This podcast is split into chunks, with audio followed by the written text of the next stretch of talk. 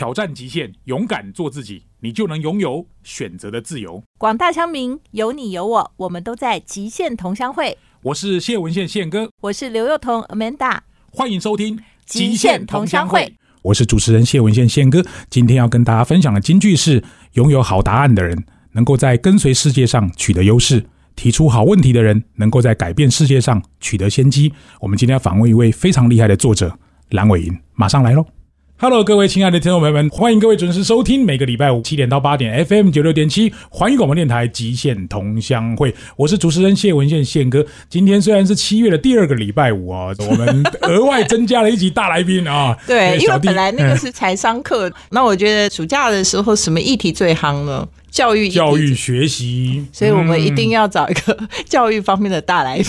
所以我们现在接下来就要讲我们的梗，因为大来宾都有梗的。好，准备预备，一二三，不得了啦！好，今天访问到的是非常特别哦。那个我们制作刚刚跟我讲说，他是我的老师哎，我的天，真的吗？但是我刚刚有看到那个来宾一走进来的时候，他说他是老师，我说。明明人家你们就是同学，我们的蓝老师看起来非常非常的年轻。社团法人荧光教育协会的理事长啊，蓝伟蓝老师，请伟英跟听众朋友们打声招呼。大家好，两位主持人好。哎，伟英，我想问一个问题，因为其实你桃李满天下了哈。说实在，能够在一个录音室里面遇到，大部分我们都遇到哦，我们同个学校毕业的，或者是一下子遇到老师。那你对于这种桃李满天下 老师应该要有的？责任啊，角色其实刚刚你还没有来，他说我们老师超厉害的，他非常会教，而且很正直，然后他对于这个教学很有热情。你对这几个标签，你个人的看法会是什么？哦，这我最近听到最好的称赞。其实因为我觉得最近因为社会比较纷乱，坦白讲，我觉得当老师或当父母啊，应该心里头总是在想的是，我会不会曾经伤害过孩子？我不知道。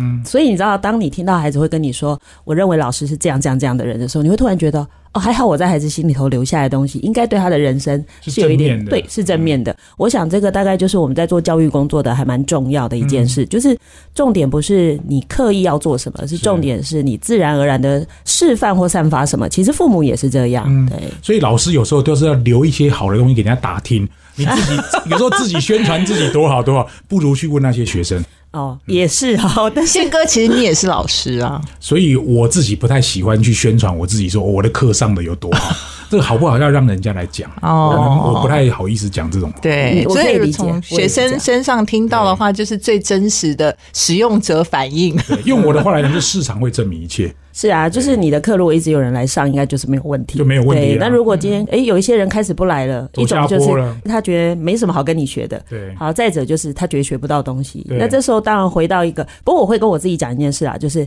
缘分。就是我其实也蛮重，后来会变成，因为每一个人在乎的事情不一样，嗯，他可能特别在乎的，比如说像我的书好了，或我自己在做的事，我发现有的人很想要学技巧，嗯，那可能是我的个性的关系，就是我会觉得技巧的东西永远学不完，但如果你不知道你为什么做这些事，或那个原则你不清楚，你学技巧要干什么？嗯，所以我宁可让你先建立自己的，应该说人生的价值观或哲学观吧，就你没有哲学观，你没有价值观，什么方法到你面前，但你要么就是误用，要么就是焦虑。所以这就回到我们讲课程这件事，就像有的孩子会觉得老师你为什么要做这个事？可是有的孩子会说啊，老师因为你做这件事，我终于发现原来我应该要追求什么。是对，所以它其实是不太一样的。嗯，老师，我有个问题想问，因为我的这个制作他在录音的时候，他可能。知道你，可是我们一般人理论上我没有看到你的书，我不知道你是学化学的啊。因为女生学化学，我实在是连讲不起来。但是我觉得啊，有必要要稍微介绍一下蓝老师。对，因为啊，可能我们听众不是完全在教育教育圈，对对对。但如果说只要在教育圈，大家听到蓝伟莹的名字啊，就会觉得是大神级的神力是吗？神级神级。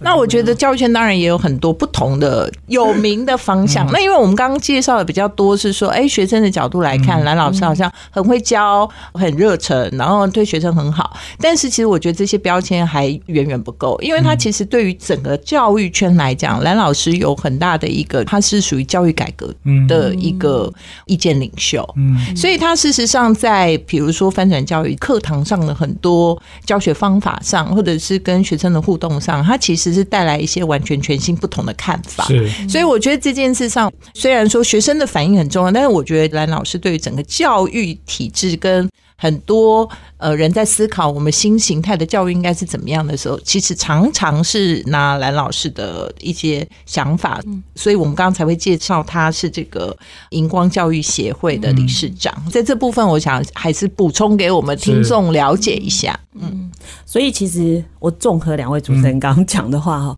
其实我不是学化学，我是念化工的。化工，对我大部分同学大学一毕业以后，大概就是各种大家耳熟能详的什么各种化工厂，好了，什么日月光啊，好什么各种的，或者是台积电。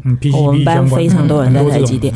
对，那。我自己比较特别，我就是走到教育圈。对我觉得一方面是我很喜欢跟人互动，而且我觉得好王做的最好的事就是这件事，是呃怎么跟人家讲话。可是我发现学化工这件事对我进到教育现场，可能跟别人最大的不同是，化工是非常系统思考的人。嗯，也就是说，你看我们平常在讲工厂里头的各种制造流程，它其实是动态的。是啊，你能量会进去，物质会进去，它是一个动态的系统。而且你知道，对工程师来讲，一件事情没有效，你到底为什么要做？嗯嗯。然后你也知道的是，很多时候你不会。马上把事情解决，可是你的方向必须往将来一定能解决的方向。你绝对不会好吧？就是头痛医头，脚痛医脚，你也不会好像有做事就好。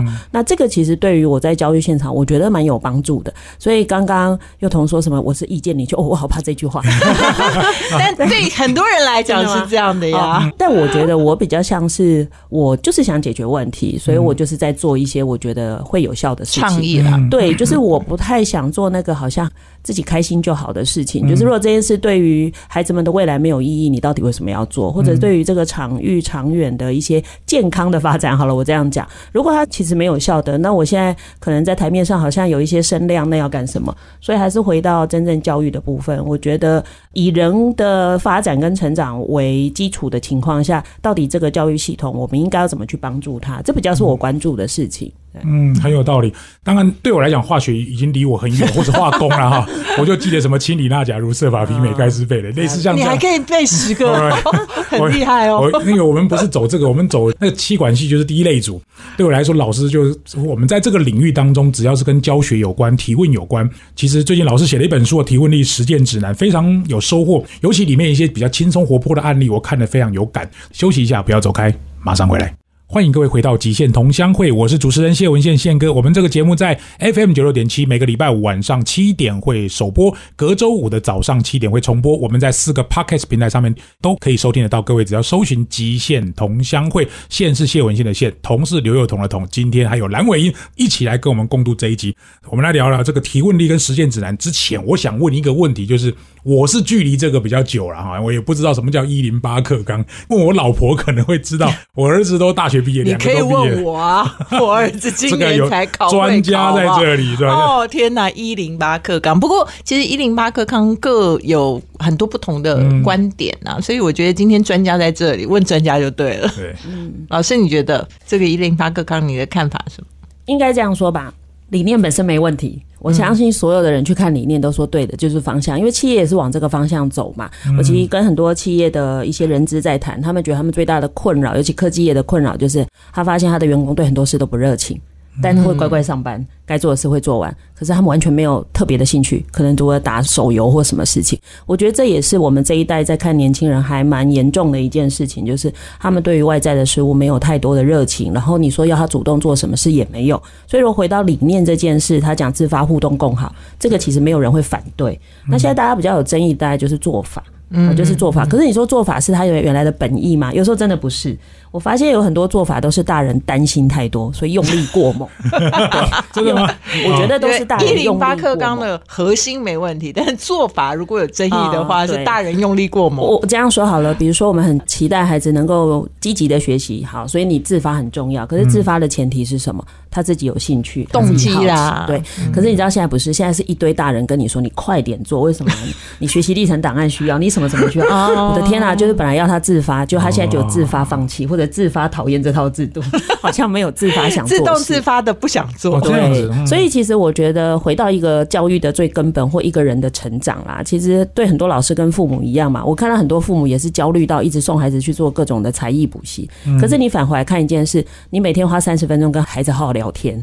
你假日不用花太多时间，也不要花太多钱去学才艺，你只要跟孩子去户外或公园走路，你什么都问他，开始跟他讨论事情，这比你花再多的钱去补各种才艺要来的有效，因为孩子开始对外在世界有感觉了，他开始会慢慢找到自己的兴趣，他可能就会开始主动的学习，对，主动的学习开始觉得这个世界是有趣的，他可能从关心大自然开始，开始去关心人的事情，开始去采取一些行动，甚至就想嘛，比如说像我女儿讲的，我可以找一份工作养活我自己，可是如果我的这份工作是同时可以帮助他人，这个工作不是很好吗？是，对我觉得那才是我们真的希望在这个教育体制里头想要看见的事情。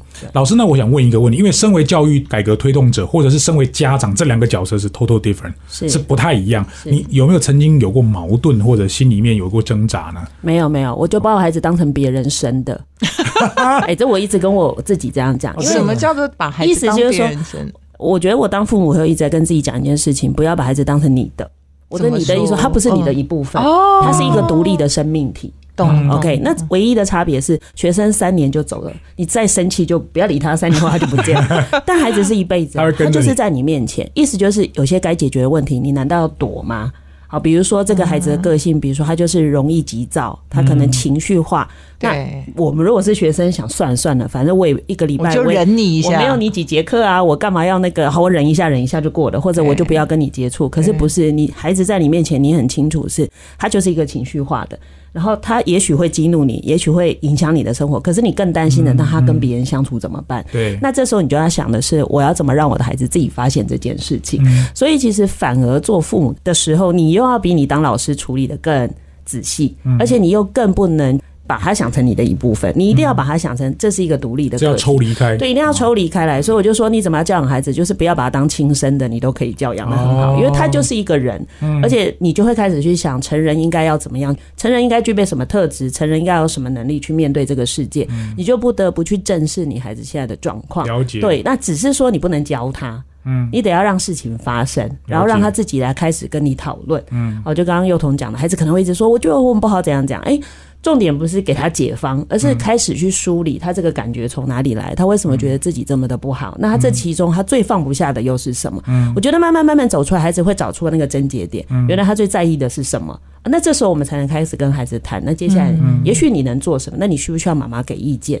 对，那这时候他才会理清那是他要的。可是我觉得蛮多大人很急着把问题解决，就直接跟孩子说：“那你就不要翻这个，你去做什么就好了。”那长久下来，你就会发现孩子很有趣的是，他的力气都放在。阻止大人一直给他意见，他都没有把力气放在想清楚自己现在到底是什么状态。对，我们常讲说易子而教，就是我的小孩要给别人教，别人的小孩给我教。可是如果你有这样的想法之后，你其实你的女儿就像是易子而教一样而且我还不得不面对，你非得面对，你易子而教，反正也是回他家。你懂我意思吗？就是你不会看到，可是你很清楚的是，一个孩子在你面前，你知道的是，你现在不去面对这件事情，将来这件事情它就会变成大问题。其实有时候在三岁的时候是一个小事，三十岁就变成一个大事。其实我觉得他那个是有点短期效益跟长期效益，我大家完全可以体会。因为以前做这什么基金会执行长、教育什么，你就在讲外面的事情都很容易，你知道？讲到自己家里的时候，你都是心里在那个纠结，就在于说。其实我们就跟一般的父母差不多，就是说会担心孩子跌倒，会担心孩子失败。人家会问的问题，我们都有。但是你其实，在外面，你可能会觉得说啊，其实你就是要放手啊，你就是要怎么样啊，你要尊重他的这个选择。键盘教练，真的。所以我觉得刚刚蓝老师讲那个部分，真的是讲进很多父母的心坎里。就是说道理你可能都明白，但是身为一个父母，那个爱孩子的心，所以讲说不要把他当自己的孩子。我觉得这一招还蛮好用。我是真的会放手，是因为你知道的是，你又不可能帮他解决一辈子，对不对？或者是说，他今天一直在回应你，才在学习，或者是说，我会问我女儿说，你为什么一直觉得自己不好？其实我一直印象很深，是我女儿那时候大学，她为了不想要去面试，她觉得她不想跟人家讲话，她很害怕，她就繁星推繁星。哎，你你你知道这制度？百分之一嘛，知道知道。没有，就是她繁星就上了一个上了一个学校，她觉得就不用面谈呐，我就申请就我就这样就上了。但你知道后来，因为她用这个方法先上，她上的那个学校其实并没有太好。嗯，然后接着他的同学后来可能用一些管道或加分或做什么一些特殊身份，后来上了一个很棒的大学，他就大哭了。我问他你到底在哭什么？他说我的学校不好，可是别人的学校很好。我说然后呢？他说这样人家会不会看不起我？我说到底是别人看不起你，还是你看不起你自己？他就一直讲讲讲，我觉得讲到后来蛮好的，你就会陪着孩子一直走过很多阶段，是他一直觉得。别人会怎么看我？到后来，他开始发现，重点是我怎么看我自己。哎，那个其实就是一个成长历程。你要花很多时间到现在，他现在都很骄傲，说他书读的不好又怎样？我现在很厉害啊，护理师嘛，加护病房的护理师，他就觉得我可以做的事情很多，而且可以帮。对，我就觉得那就是父母要做的事情，就是。成长这件事跟人生这件事情，连我们这把年纪都还在长大嘛？嗯，对，那他怎么可能一下就长大？那你只要这样想呢，你就知道说，他好像你的制造程序啊。如果今天是你，如果今天是那个半导体的制造业，他就是在某个程序的过程中，他依旧是慢慢慢慢要长成那个最后的成品。嗯，那你不能急，你这时候一急，你的产品就坏掉了。嗯，对你，你反而用力过猛，它就整个不对。哎，那你就必须在这时候慢慢慢慢让它。用那个时间去，比如说长出结晶啊，或做什么，对，它就会是这个过程。我们在企业里面最常讲一句话，就是一个好的主管一定是一个好的老师。那听完伟莹这样讲，我可能换另外一种角度，一个好的母亲。就会是一个好的老师，因为在你这本书里面提问力实践指南，因为前面那本提问力我也有看，我发现你可能在洞悉或者探寻、引导小朋友或者是学生的这个能力上是非常强。或许会不会是因为你在身为妈妈这个角色，嗯，做的很成功，或者是你的角色扮演的很好，然后你在教学现场上导致有任何这种比较往好的方向去走，这个两者之间有什么关联？我觉得第一个啦，就是观察敏锐度这件事情，真的是从小练的。嗯，因为在大家庭里头。哦，你带大家，我自己在大家庭里头，你看到大人们这样讲话，你就会观察每个人之间的互动关系，然后每个人又会个别跟你讲话，你慢慢就会形成一个真的整体面。因为你单看那个他们互动，你会以为是怎么回事，但每个人跟你讲完话，你整个分析完后，你就会比较有全盘的认识，所以你反而就会变得很客观。那我对我的学生跟对我自己的孩子，我觉得也是。那只是说我身在其中，我就会非常留意的是，哎，我为什么对某些事有感觉？这个感觉，也许我就会意识到说，哎，我可能有一些自己的想法或自己的主控性跑。出来，我就会赶快把它化解掉。嗯，我必须回来专注在孩子们自己的成长，因为他才是重点。我的感觉跟我的想要不是重点。对，所以我觉得还蛮重要的，就是每一次我们在面对人的时候，你那个身体的感觉跟想法，是你的欲望，还是你的想要，还是其实你真心希望对方能够专注在自己的成长？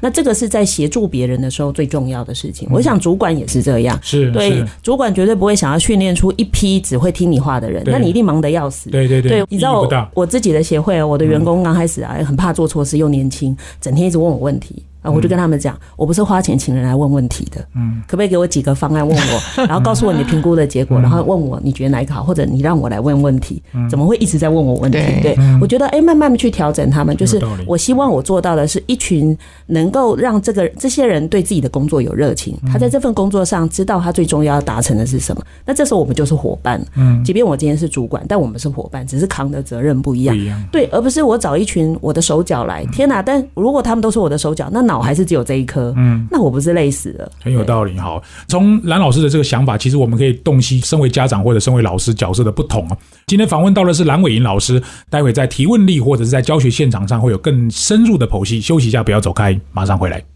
欢迎各位收听《极限同乡会》，我是主持人谢文宪宪哥。今天跟 Amanda 一起在大来宾当中访问蓝伟莹老师啊，最近写了一本书《提问力实践指南》。蓝老师是在提问力跟教学力两个领域当中非常杰出的教育推动改革者。我前几天在企业内部上课的时候，有一个同学讲了一个故事啊，我想跟蓝老师分享。他最后拿下第二名，现场我就看到好几个爸爸妈妈就很动容。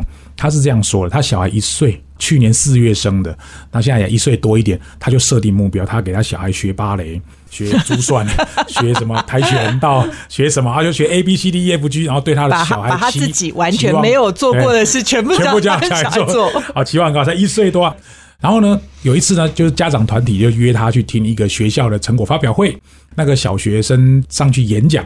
演讲的题目叫《我的母亲》，其中有一个小朋友八岁，小学一年级，他说了一个母亲的故事。那小学生说：“大家好，我是谁谁谁，我的妈妈是谁谁谁，我今年八岁，我跟大家说，我的妈妈也是八岁。”他就停了。为什么我跟大家说我妈妈是八岁呢？因为我妈妈当妈妈八年，她常常跟我吵架。然后他什么也不会，其实跟我差不多，所以我妈妈也在学习。我呢，在我妈妈的吵架当中，常常也在学习，就是很童言童语的那种话。他就把这个故事讲出来，他突然间顿悟了。对，其实妈妈这个角色，我也是八岁，我也不像是三十岁或四十岁多有丰富经验。你也是当了妈妈之后才当妈妈。我就说你讲的真好啊，说出想力就是这种小故事啊。而且他其实一岁而已，他就还在一岁。对对对，他一岁就想要叫人家学芭蕾，学这些，很恐怖。你的一岁判断可能有问题。对，老师你怎么看呢？其实我常跟很多老师啊，我在培训的时候都会跟他们讲说，你的学生就是你最好的老师。嗯，对，因为你在教学的时候，你的东西有没有效，你看孩子就知道了。就是孩子的眼神啊，孩子怎么回应你啊？还有，哎，你会因为你发现说，哎，这好像没有什么效，我以为我讲的很棒，可事实上孩子是听不懂的，所以我就会去调整。所以，当一个老师把耳朵捂起来，把眼睛捂起来，你不去看孩子实际上的状况，你只是一直上你的课的时候，你一定不会进步，无效。对你无效，因为你永远觉得自己很棒，可关键来了，你忘记跟你最重要的对象学习。所以我常常会觉得说，虽然现在少子化，但我都还是会跟很多年轻人说，拜托你去生个孩子啊。好，原因是因为你人生有。机会重来过，就是人生这句话是讲的太好。这个内政部要颁一个奖状给你，这个刺激这个生育率。终于知道生育率如何提升了，就是要叫所有的人说你有重新活一次的 机会。不过很多人不生孩子是因为没有幸福感，因为我有遇过几个年轻人说你们为什么不生孩子？他说他不想让孩子跟他这样一样活过一次，所以我就说那你不要成为你的父母。他说我没把握。对，这就是一个大问题，都是他们自己的创伤。我有时候常常觉得，一个父母你怎么确认你是成功的？就是你的孩子会跟你说：“我好想也当爸爸妈妈。”哇，你就成功了，成功了。就他觉得原来当父母以你为荣啊！是我女儿就是这样跟我讲，然后我就跟她说：“哦，我知道你在称赞我。”对，她说：“我觉得有家庭好棒，然后成为一个母亲很棒。”哎，那我就觉得这是对的。所以其实你知道，我常会觉得我成长过程有很多伤，然后我常会一直反复把那个伤拿出来，然后自己深夜流泪品味。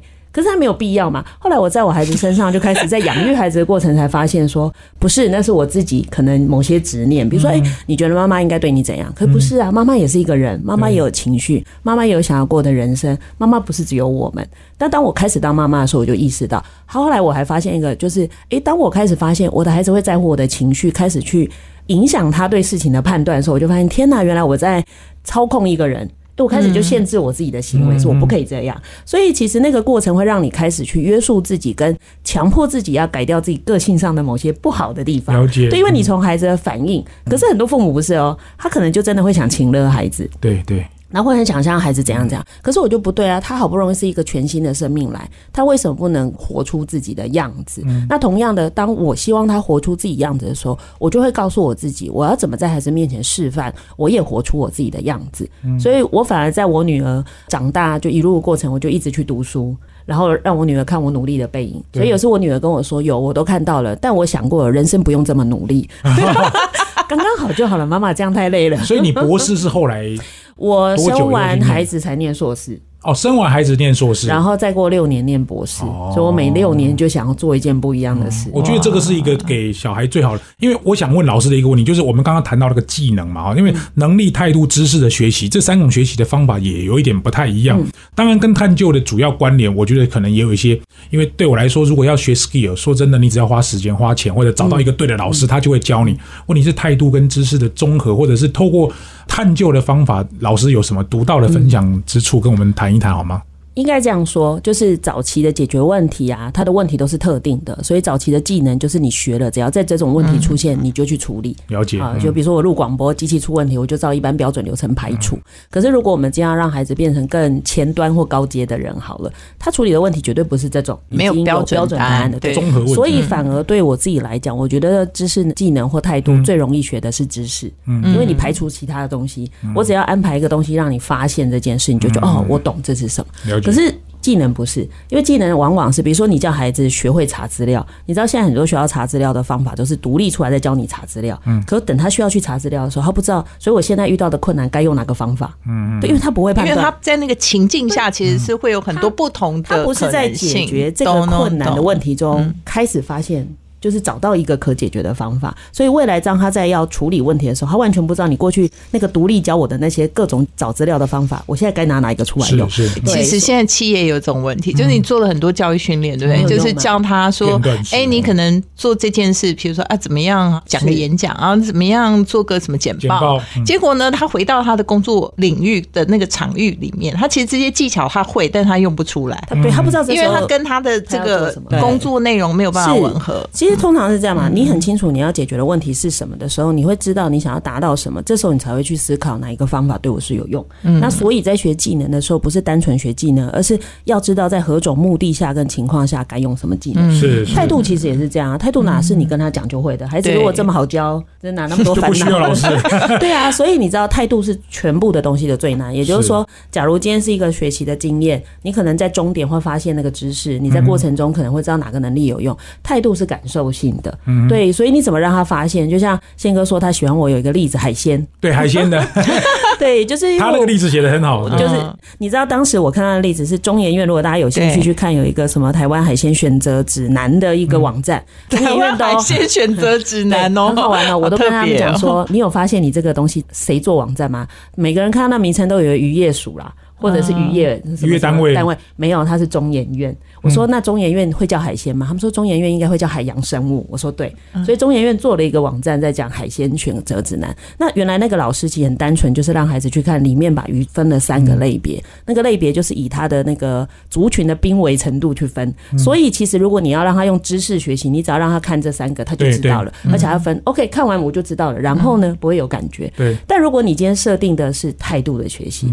其实我当时就用这个去跟他说，我如果今天是你，我不会这样设计，我会问孩子说，如果你听到海鲜，你会怎么分类？大部分人就是鱼啊。啊虾啊。啊，有壳的啊，贝啦，哈 壳的。潜水、淡水啊，对对对我说就这样，然后到时候你就问他说，假如有一个人有一个食物叫做建议食用，哎，大部分人都跟我说建议食用就是对身体好，嗯，然后斟酌食用就是吃太多不好，嗯，然后避免食用就是有毒不要吃，绝对不要吃对，然后我就跟他说没有啊，你看这网站，他才发现哦，避免食用指的是它的族群已经有危险了，你再吃它已经快要绝迹了。哦对，那这时候我问孩子的问题就不是哪几种鱼，而是问他说，为什么人类在消费的时候还要必须对他被消费的东西的生存来做考量？嗯对，我的消费为什么要考量那个要被我吃的东西？它都叫海鲜呢，海鲜不就是要吃？要吃我都要吃它了，我还要考量它的生存。人类为什么要这样子？嗯对，那这时候你在想的就是态度他就会去开始想了哦。对就是那个所以背后那不是知识，而是他背后我走到最后找到那个答案，我其实是一路会去感受跟体会，所以最后不但知识有了，态度也有了。嗯对，所以那是完全不一样的学习路径。可是很惨的就是我们都把它分开教，嗯，其实它是包含在一个完整的经验里头的一个太有道理。。其实老师在引导提问的能力是非常重要，因为你引导的好，其实学生对于学习的体验，他会整个打开五官，嗯完全不同。是啊，你知道我们提问常常那个效果，就是你一直在问 what 的问题的时候，就是在让他凸显哪些东西是我要你看的讯息。对对对，那这么多 what 凸显出来以后，你会突然问一个 why，就是你聚焦往下挖的问题。对，所以其实很多人就是随意乱问啊。像我通常像我问啊，诶，像你看我刚刚问的就是，那你怎么分类海鲜？这就是 what 嘛。那你听到这个词是什么？这也是 what。但我最后在这么多 what 都被你凸显以后，你问了一个 why，为什么人类的消费还要考量这个被消费？诶，他就往下挖了，那个 why 就出来了。这时候人就会停下来，安静了。所以你知道吗？我最怕那个就是教室里，你问了一个问题，大家很激烈回答，就是没动脑嘛。嗯，其实反而是要停下来深思，你开始慢慢去想跟整理自己，那就表示他有在想这是什么。是这是我第一次听到老师会喜欢安静无声的停下来。而且最好是本来吵闹哄哄，突然啪瞬间安静，哎、对表示这些人带脑了。我跟你讲，我觉得我们常常在企业里有讲那个黄金圈理论对啊，或者是在什么？对，或者在人生职涯里头问，或者人生的发展里头问坏。但是我今天听到蓝老师在这个提问的时候，让小孩，因为其实我们都是大了才教他，其实有的时候辛苦了。如果从小的时候他就能够学会有这个坏的逻辑的时候，我觉得对这个孩子自己去探索自己的人生应该很有帮助。父母会。比较轻松啊。通常小孩在问坏的时候，那个家长说啊，你不要再问了，就打压他。好，今天访问到的是蓝伟莹老师，待会在提问力或者是在教学现场上会有更深入的剖析。休息一下，不要走开，马上回来。欢迎各位回到极限同乡会，我是主持人谢文宪宪哥。今天跟 Amanda 一起访问大来宾蓝伟莹老师，最近写的一本书《提问力实践指南》。今天最后，我想问一个问题，因为谈到知识啊，或者是技能啊，或者是态度类的东西，其实 Chat GPT 盛行之后，当然有很多知识，说实在，你只要会搜寻的方法，或者是一些发问的技巧，你就可以使用得上。老师对于这种提问的能力运用在知识的取得上，你的看法是什么？以及对现在，比如说大学即将毕业的人，或者是身为爸爸妈妈，最后给我们一些谆谆提醒，好吗？嗯，这样说好了，你今天要问 Chat GPT 问题，你总要知道你要问什么嘛？对，就像我书里讲的，假如你不知道你要干嘛，你就觉得哎，这样大家在流行。我觉得书旁边写括弧使用 Chat GPT 指南，销售可能多五倍。不，那太专业了。我我其实比较觉得有趣的就是，因为我发现有人当时在跟风的时候，就只是想要跟他聊天。就真的就是闲聊，对，那他就是跟你闲聊。可是问题来了，假如你是要用他来解决问题，你要知道你要解决什么问题。对，所以我还是一直觉得人才是核心，才是那个关键。就是 Chat GPT 没有他想做的事，但是真正想做事的是人。那当一个人知道自己要做什么事，那他就是你的一个助理好了，就是你不用花钱请的助理。对，那这时候你才会开始意识到，我还没想清楚我要问什么，或者是哎，原来我不会问问题。我真的发现 Chat GPT 会有那种，像我每次跟他互动的时候，我就发现很好玩。我以为我问的很清楚，因为我们跟人讲话很习惯语句简短，省略某些东西。我以为我讲的很清楚，那你在问他的时候才发现，他因为没有前后脉络的时候，他是没办法推测你在问什么。所以当你问题问出来的时候，他回答的东西就会让你发现，天哪，你怎么那么笨？可是其实不是，是我们没有把话讲清楚。那这时候你就会重新修改你的话，你会把前因后果脉络讲清楚，他才知道原来在这个情况下你想知道这件事。诶，这时候他的答案就比较精准了。然后你就可以再往下去追问，然后最后可以得到你比较完整的背景，然后去帮你做一些决策跟判断，你就可以继续做后面的事情。那我觉得这个过程呢，其实一方面是你用 AI，另外一个是你也可以从你跟 AI 的互动，因为它很真实，它又不会欺骗你。嗯。但你跟它的互动过程中，哎，不过它会欺骗啦。我讲的是内容，它会欺骗，但情感它可能不一定会欺骗。但你其实在跟它互动笑你，你在跟它互动的过程中，你就会发现。我会不会平常跟人之间的误会，也是因为我们从来都没把话讲清楚？原来我的下属，或者是我的学生，我的任何我的家人，常常在我讲完话以后，为什么会暴怒？结果其实是我没有把话讲清楚，就是你会反而在跟他的互动中，你为了得到你的答案，你会不断的去调整跟修正，诶，最后获得你要的。可是我们在跟人的互动中，常常不会做这个事情。嗯，对我们不会，因为你不一定很在乎答案，你只是想要跟人互动。可是你往往发现，天哪，我怎么这样讲完话，最后得到的是这个？可是我们却没有机会知道我们问题出在哪。所以，我反而觉得 Chat GPT 出来以后，蛮有趣的，就是知道怎么使用它的人，就可以把它用到好。那反过来就是，我就更担心有一群一直活在别人的指导下的人，对对，那种我觉得很可怕。所以我反而更担心的是，假如这个孩子从小到大都是被安排的，都是被。交代要做事情的，他就算成绩再好再有能力，一旦有一天他自己独立了，这个工具就算他学过，他也不会用，因为他没有要解决的问题。嗯，我曾经跟我一个学员讲，他当时是我们全校第一名毕业的，然后在他毕业前半年，我就跟他说，老师认为你将来应该会在主科做一个很高级的作业员，他就很生气跟我说，你为什么这样说我？我说，因为我觉得你除了读书，你没有想要做的事。他说：“我才不是这种人。”我说：“哦，好吧，我就没再讲话喽。”但是我觉得蛮好玩的是，他大概很想跟我说：“不是，我不是这种人。”嗯，然后他就开始在想他要做的事情，包含毕业之前，他就突然有一次，我们班有个孩子不能毕业嘛，因为学分不够。那个成绩很好的孩子就跑来跟我说。老师，你不用担心他，反正我现在已经有大学了。我接下来时间我就会盯他读书，我会教会他，我会让他取得毕业证书。然后很有趣的是，前几年呢，突然有一次同学会，他还跑来跟我说：“老师，我要去美国念博士班了。”然后我要念什么什么什么。我跟你说，我不会成为高级专业员。但我觉得好处就是，我很希望孩子们可以更早知道，你一直在别人的安排中，或一直符合别人的标准。看起来你在你的求学阶段获得的胜利，但你的人生是这样吗？人生并不是要符合别人的标准在过日子。对，人生最终是符合自己想要的人生。那这个其实对所有的，我觉得成人也很重要啦。你到底为了谁活？那不然你跟 AI 有什么差？只是今天你的老板问 AI 还是问你而已。嗯嗯，很有道理。我看了蓝老师三本书，就是教学力、提问力，还有提问力实践指南。当然，这本书其实要跟在第二本后面。我是觉得其实有很多企业内训的场景也可以跟学校的场景是雷同的哈。虽然我们有时候是带企业内训很有目的性，要七个小时要达成一个目标，所以如果在座各位对于教学或者你是父母或者是引导的主管，其实我觉得这几本书都可以给各位当做参考。希望各位喜欢。我们今天访问到是蓝伟英，我们下个礼拜再见喽，拜拜，拜拜，欢迎收听现场观点，我是蓝伟英。有人说，台湾最大的问题可能在教育，所以每次遇到教育的问题，大家都有很多意见，好像读过书的人就可以评论教育，就可以指点教育政策的不好或者学校教育的失败。但我想，更多的教育其实要讲的是，整个社会都是学生孩子成长的教育场域。如果整个社会都是那个场域，那大家就要想的是，你为了这些孩子做了什么样的示范？